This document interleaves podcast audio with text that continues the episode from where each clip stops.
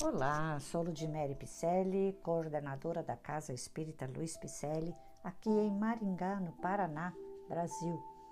Estou fazendo a leitura de mensagens ditadas pelo Espírito Emmanuel que se encontram no livro Religião dos Espíritos, que foi psicografado por Francisco Cândido Xavier. O episódio de hoje intitula-se Responsabilidade e Destino. O Criador, que estabelece o bem de todos como lei para todas as criaturas, não cria espírito algum para o exercício do mal.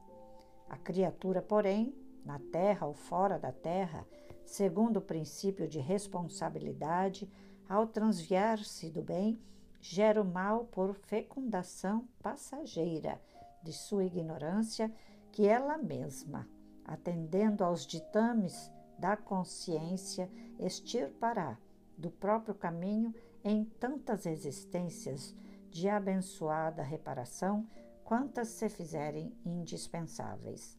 Deus concede ao homem os agentes da nitroglicerina e da areia e inspira-lhe a formação da dinamite por substância explosiva capaz de auxiliá-lo na construção de estradas e moradias, mas o artífice do progresso quase sempre abusa do privilégio para arrasar ou ferir, adquirindo assim dívidas clamorosas em sementeiras de ódio e destruição.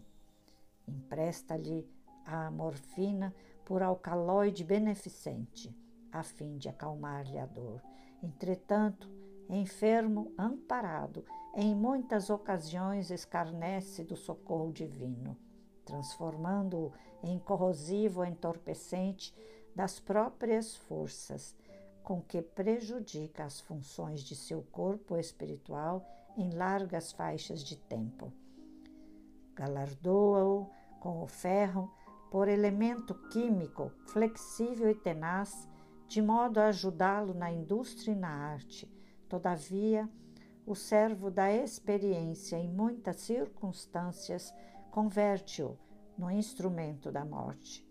A desajustar-se em compromissos escusos que lhe reclamam agonia e suor, em séculos numerosos. Dá-lhe o ouro por metal nobre suscetível de enriquecer-lhe o trabalho e desenvolver-lhe a cultura, mas o mordomo da posse nele talha, frequentemente, o grilhão de sovinice e miséria em que se amesquinha a si mesmo. E confere-lhe a onda radiofônica para os serviços da verdadeira fraternidade entre os povos, mas o orientador do intercâmbio, por vezes, nela transmite notas macabras em que promove o aniquilamento de populações indefesas, agravando-se em débitos aflitivos para o futuro. É assim que o Supremo Senhor nos cede os dons inefáveis da vida, como sejam as bênçãos do corpo e da alma e os tesouros do amor e da inteligência do uso feliz ou infeliz de semelhantes talentos resultam para nós vitória ou derrota, felicidade ou infortúnio, saúde ou moléstia, harmonia ou desequilíbrio, avanço ou retardamento nos caminhos da evolução. Examina, pois, a ti mesmo e encontrarás a extensão e a natureza de tua dívida pela prova que te procura ou pela tentação que padeces, porque o bem verde, puro de Deus, enquanto que o mal é obra que nos pertence. Transitório fantasma de rebeldia e ilusão que criamos ante as leis do destino por conta própria. Responsabilidade e destino foi a reflexão de Emmanuel sobre a questão 470 do Livro dos Espíritos, o primeiro livro da codificação kardeciana, que é esse manancial de valores morais que nós precisamos adquirir.